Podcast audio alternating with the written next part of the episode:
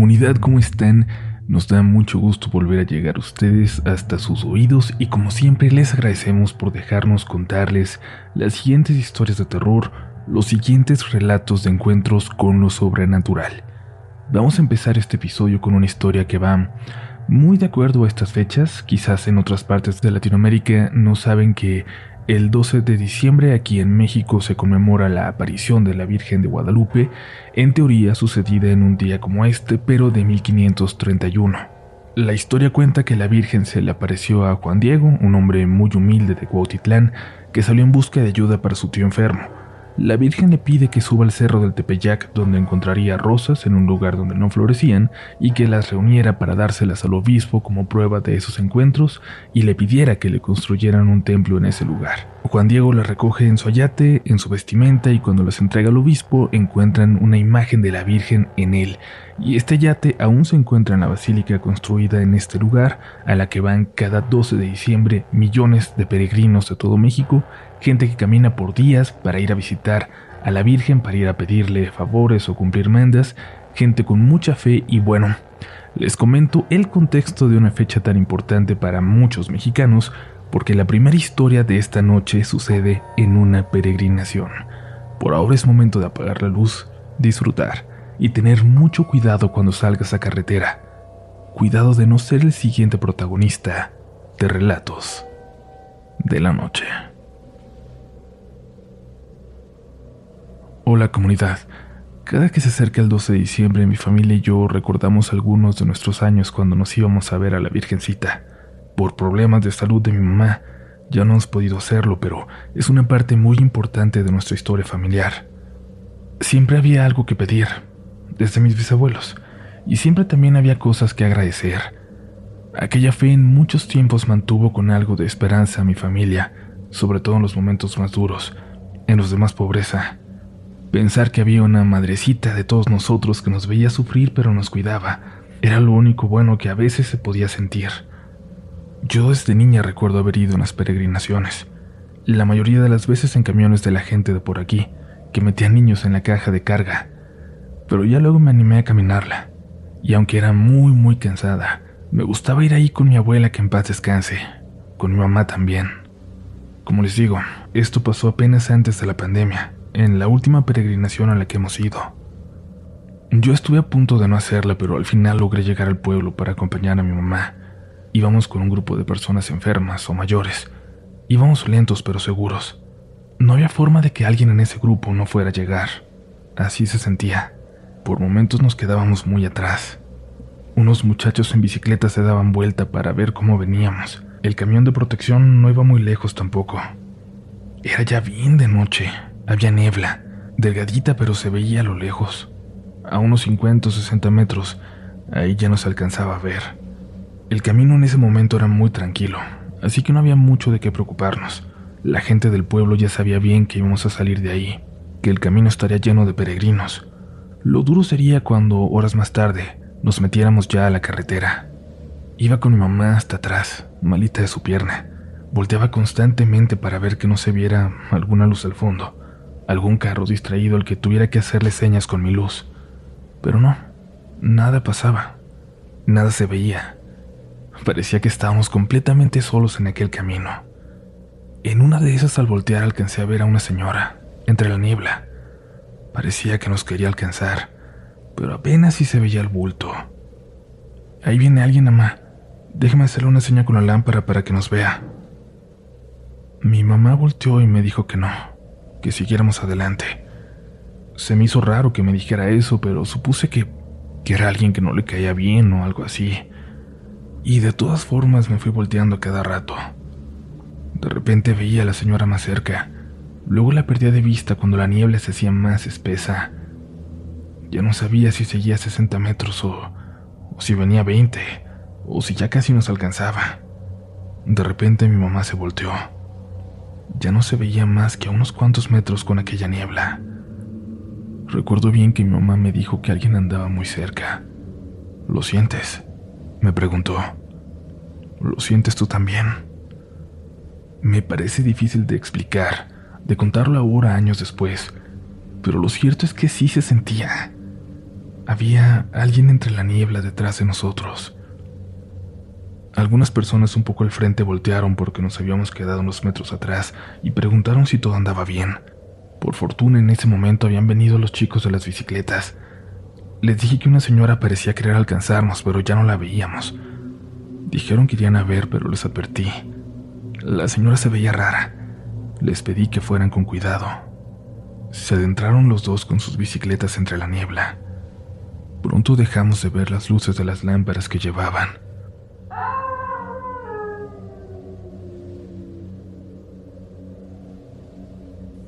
Un grito horrible salió de allá atrás.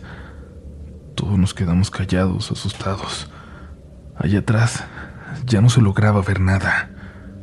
Un señor le gritó a los muchachos. Pasaron unos segundos, pero al fin alguien contestó.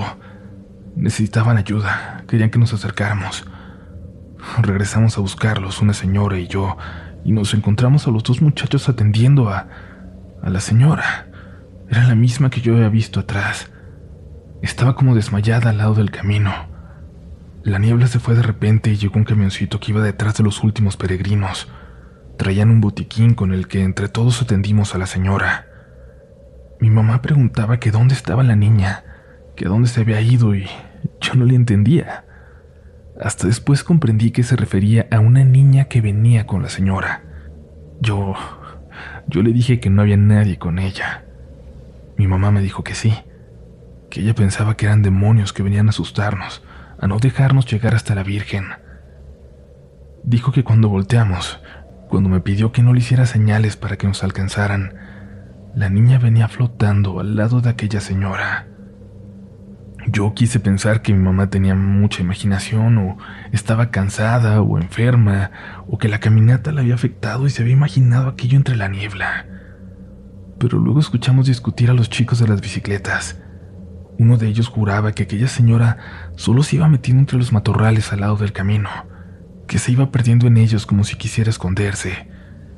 Pero el otro, el otro aseguraba que no, que no iba sola, que una niña le iba jalando, que la llevaba de la mano. Cuando la señora despertó empezó a llorar de alegría o de miedo o de todo mezclado. Nos daba las gracias por haber regresado por ella. Dijo que ella salió tarde, que su tío estaba muy enfermo y se decidió hacer la peregrinación para pedirle a la Virgen por él. Cortó camino por entre una vereda y dice que ahí una niña salió de entre los árboles, que le preguntó a dónde iba sin acercarse mucho. La señora le dijo que a encontrar a los peregrinos y la niña le pidió que la llevara con ella. La señora no dijo nada por miedo, pero la niña le dijo que ahí iba su mamá, que se había perdido y que los tenía que alcanzar. Aceptó, pero la niña seguía sin acercarse. La seguía a unos cuantos metros. La señora empezó a sentir que, que lo que la seguía era algo raro. Se empezó a venir la niebla. Ya no veía el sendero, pero se dio cuenta cuando pisó el camino de asfalto que ya estaba cerca. Apresuró el paso a todo lo que le daban los pies doloridos de tanto trabajar. Nos vio a lo lejos, o creyó vernos. Nos gritaba que le esperáramos, pero la niña se adelantó. Nosotros nunca escuchamos esos gritos. Por aquí, es por aquí, le dijo la niña. Luego se acercó y la tomó de la muñeca. Sígueme, es por aquí. La señora ya no podía ver nada. La niebla era espesa, pero la vista también se le fue haciendo negra. Se sintió mareada. Luego nomás notó que ya estaban pisando tierra que la había sacado del camino, pero no podía hacer nada. Estaba como oída, como en trance. Empezó a rezar. Estaba desconcertada y de repente sacudió la cabeza, apretó los ojos para salir de ese sueño en el que iba cayendo y dice, dice que lo que vio que la llevaba hacia el campo era una figura con cuernos. Ahí gritó, Gritó más fuerte que en toda su vida y eso fue lo que hizo que los chamacos de las bicicletas voltearan hacia allá y la alcanzaran a ver. Todos estábamos asustados al escucharla. Le preguntaron a la señora si quería volver, pero dijo que no, que esto más que nada le hacía saber que tenía que seguir adelante. Ella no era una mujer de fe como mi mamá o mi abuela o como todos los peregrinos.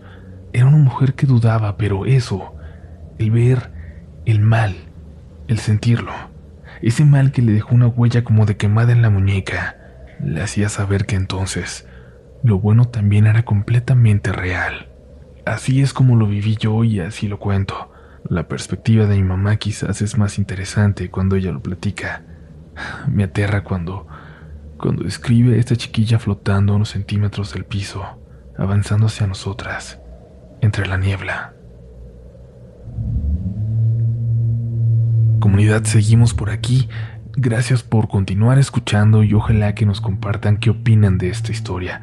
Yo sé que hay creyentes y no creyentes por ahí en la comunidad y no se trata de entrar en esa discusión o de ofender las creencias de alguien más, más bien queremos saber qué opinan de esta historia en particular, de sus teorías, de sus explicaciones o de sus experiencias parecidas si las tienen. Recuerden que pueden seguirnos, que pueden contactarnos en redes sociales, nos encuentran como RDLN Oficial y las mías como Upolch, pero les recomiendo las de Relatos de la Noche si quieren solo contenido respecto a este proyecto porque yo publico de muchas cosas.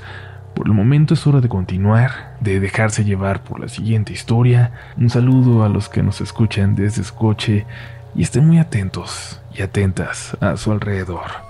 Sigue escuchando Relatos de la Noche.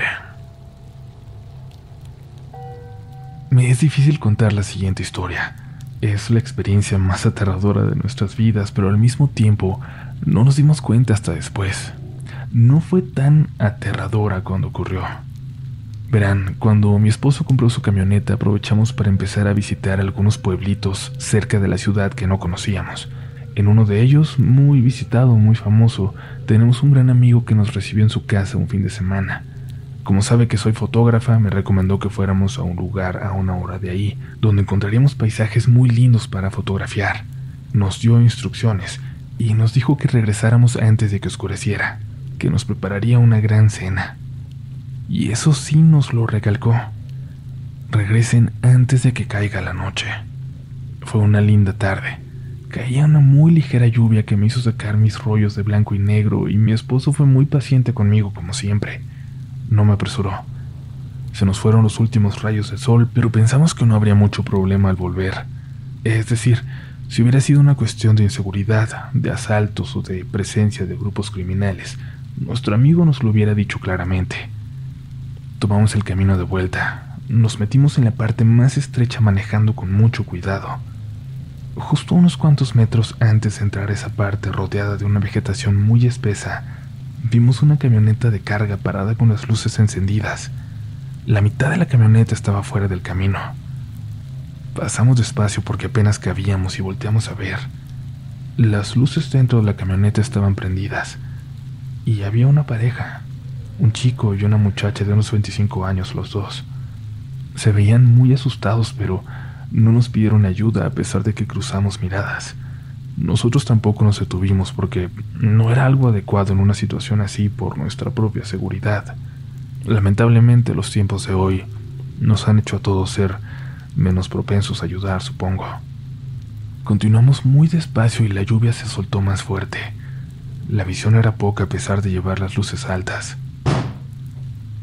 Algo golpeó en la camioneta. Algo duro había caído en el techo como si nos hubieran lanzado algo pesado o hubiera caído algo de un árbol, no sé. Pegó tan fuerte que nos confundió y mi esposo detuvo la marcha por completo a pesar de que le pedí que no lo hiciera. Me dijo que solo se iba a asomar a ver si todo estaba bien, o si tal vez algún animal herido o algo así había caído. Abrió la puerta y sacó la mitad del cuerpo. La camioneta era alta y tenía una canastilla arriba. En la esquina trasera de la canasta, de mi lado, dijo que alcanzó a ver algo. En ese momento, con la oscuridad y con la lluvia, solo a decir que era un objeto oscuro, redondo. Él creyó escuchar algo, pero justo entonces yo grité. Alguien pasó corriendo frente a nosotros, frente a la camioneta. Le alcancé a ver. Por lo borroso parecía que fuera una figura como en túnica, pero no la alcancé a ver más arriba. Es como si la luz no le llegara a los hombros. Mi esposo se metió rápidamente a la camioneta y ahora sí, aceleramos para salir de ahí. Minutos más tarde por fin salimos al camino principal y en una gasolinera paramos para ver qué había caído en la canastilla. Sin embargo, ya no había nada, solo mucho lodo. Mi esposo no comprendía cómo lo que estaba ahí pudo haberse salido de la canastilla, pero decidimos mejor seguir manejando hasta la casa de mi amigo. Al llegar, él ya estaba preocupado. Dijo que estaba a punto de salir a buscarnos. Le contamos lo que habíamos vivido y él solo sentía. Nos decía que estaba bien, que lo bueno es que ya estábamos en casa. Quisimos ahondar, preguntar más de su advertencia, en lo que había ocurrido, pero no nos dejó. El resto del fin de semana fue bastante tranquilo, y la experiencia se volvería mucho más aterradora hasta un año y medio después, cuando regresamos a ese pueblo con mi amigo. Esta vez decidimos desayunar en un puestecito junto a la carretera antes de llegar con él. Ahí estuvimos platicando con una señora y terminamos hablando de leyendas. Un camionero estaba platicando con ella y cuando se fue, nosotros quisimos seguir con ese tema. Somos bastante aficionados a lo paranormal. Ella nos dijo que el camionero le estaba contando de un encuentro con una leyenda local, aunque ella no la creía del todo. Sin embargo, muchos choferes hablaban al respecto, de algo que sucedía en las noches de lluvia. Dicen que hay una bruja en un camino cerca de aquí, que les avienta su cabeza al camión cuando se detienen empieza a dar vueltas alrededor de sus vehículos, mientras escuchan la risa salir de la cabeza. Nos dijo y luego añadió que eran creencias de los camioneros como para ir siempre pendientes, para siempre estar atentos al camino. Sin embargo, para nosotros, no fue solo eso porque, en retrospectiva, lo que vivimos nosotros en un camino muy cerca de ahí era algo sumamente similar a esa historia. El solo pensar en esa imagen, en una bruja en la oscuridad, en la lluvia, lanzándonos su cabeza. Yo sé que puede parecer infantil, pero es la imagen más aterradora que puede existir en mi mente. Una imagen que espero muy pronto poder olvidar.